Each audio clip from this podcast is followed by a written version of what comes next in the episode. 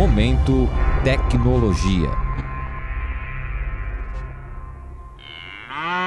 De acordo com a agência IBGE Notícias, o rebanho bovino é o maior do Brasil, a ponto de alcançar o recorde brasileiro em 2021, com 224,6 milhões de cabeças de gado. Utilizado tanto para a produção de leite quanto para de carne, os bois e as vacas são fundamentais para a alimentação de boa parte da população brasileira. Mas esses animais precisam de muito cuidado para que os seus derivados cheguem com qualidade à casa do brasileiro. Um dos problemas que mais afetam o gado são as doenças transmitidas pelos carrapatos.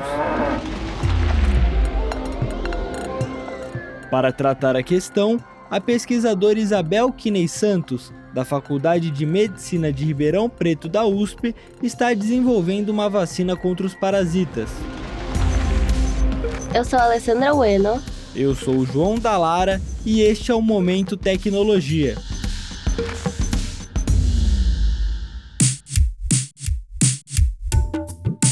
A passagem da pesquisadora pela Embrapa, a empresa brasileira de pesquisa agropecuária, foi importante para motivar o seu estudo, Há muito tempo, a empresa já havia determinado que o carrapato era um dos principais problemas da pecuária bovina. Eu comecei a estudar o carrapato com as novas ferramentas genômicas né, que havia, porque eu achava que era uma revolução na vacinologia, que a gente chama de vacinologia reversa, é usar ferramentas genômicas. E eu me encantei pelo problema do carrapato, tanto pela, pela gravidade quanto pelo desafio científico. E fomos sempre trabalhando nisso, procurando entender o carrapato, entender como o hospedeiro lida com o carrapato e como é que a gente poderia interferir nisso com uma vacina. O carrapato é um dos maiores problemas da pecuária nos países tropicais. Ele é um risco para a produção de carne, mas ainda é mais prejudicial para a produção de leite, que utiliza principalmente o gado europeu, mais suscetível aos parasitas.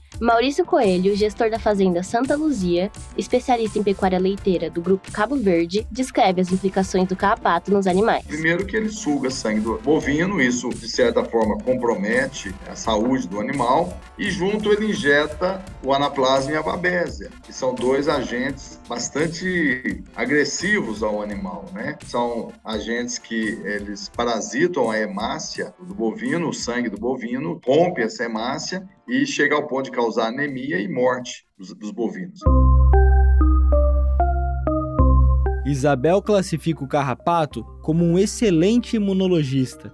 Sua ação inibe a proteção do animal ao atrapalhar a resposta imune e a liberação de estamina pelos hospedeiros. Ele expolia o gado, ele suga sangue, uma infestação muito grande no animal de raça europeia pode fazer o animal perder um litro de sangue. O carrapato, no animal muito infestado, pode colocar até meio litro de saliva no animal. E a saliva é tóxica. A saliva afeta o metabolismo do animal. Como eu disse, tem muitas coisas imunossupressoras na, na saliva do carrapato, então isso afeta a imunidade dele contra tudo. Eles ajudam o carrapato a transmitir doenças para o bovino. O carrapato é um vetor muito promíscuo de vírus e protozoários, bactérias. Em resumo, o carrapato expolia o animal, causa anemia, transmite agentes que causam anemia por si só também, intoxica o animal e estraga o couro, estraga a pele. Um dos grandes problemas hoje é que a maior parte dos produtores tem que recorrer à utilização de venenos para conter a infestação dos carrapatos. Obviamente, essa alternativa é prejudicial porque os carrapaticidas deixam resíduos que podem contaminar os animais,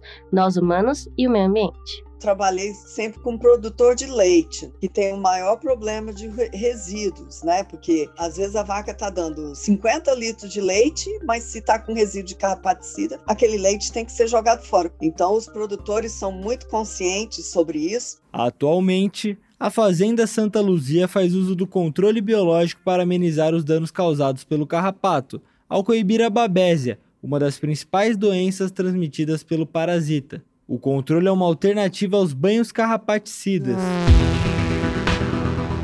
a gente montou um esquema de, de controle da babésia, onde a gente lê diariamente, mede temperatura dos animais. Os animais que apresentam febre, a gente coleta sangue, faz o esfregaço, leva para o laboratório, que é um laboratório interno que a gente construiu na fazenda, pesquisa se a presença do parasita, que quer seja Babésia, quer seja Anaplasma, quer seja os dois. Com isso, a gente reduziu significativamente a mortalidade, porque a gente hoje consegue fazer o diagnóstico mais precoce da doença e reduziu, sobretudo, o uso de antibióticos. Pensando nisso, a vacina foi escolhida por ser uma tecnologia sustentável de controle do carrapato. Hoje em dia, o produtor depende de venenos não, que não estão mais funcionando. Ele está tendo que usar venenos que até nem deveria usar, né? Alguns, nem todos, mas alguns e isso está criando um problema de deixar resíduos na carne, no leite e no meio ambiente, né? Então, as vacinas são uma das tecnologias sustentáveis, né, que podem até agregar valor aos produtos, né, da carne e leite, para o produtor poder dizer eu não uso veneno. Sobre o funcionamento da vacina,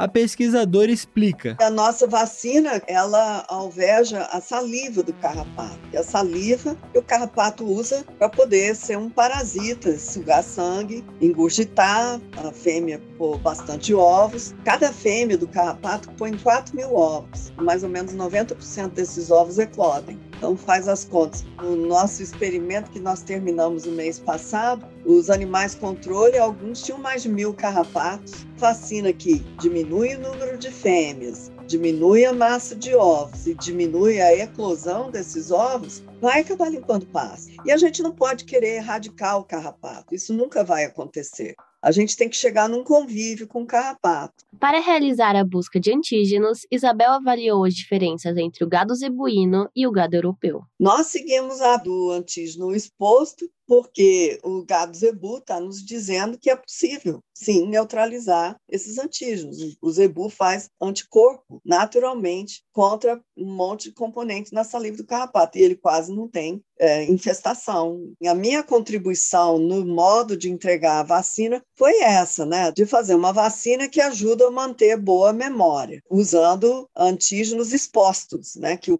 que o bovino vê durante infestação natural.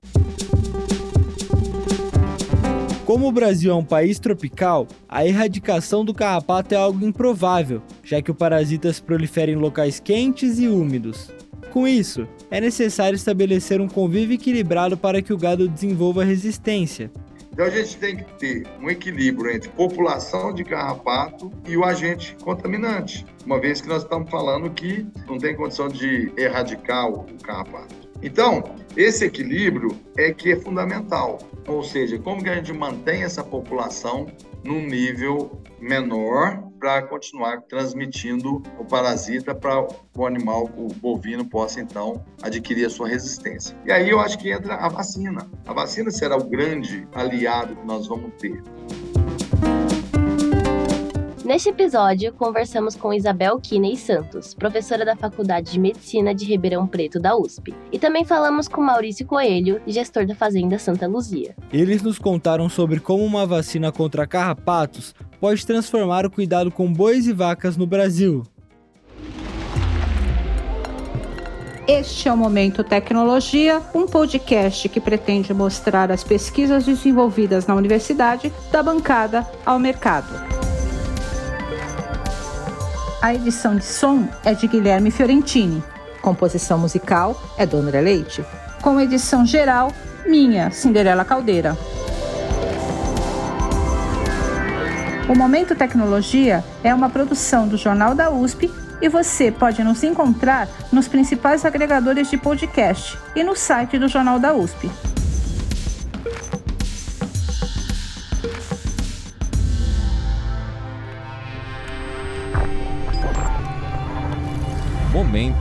Tecnologia.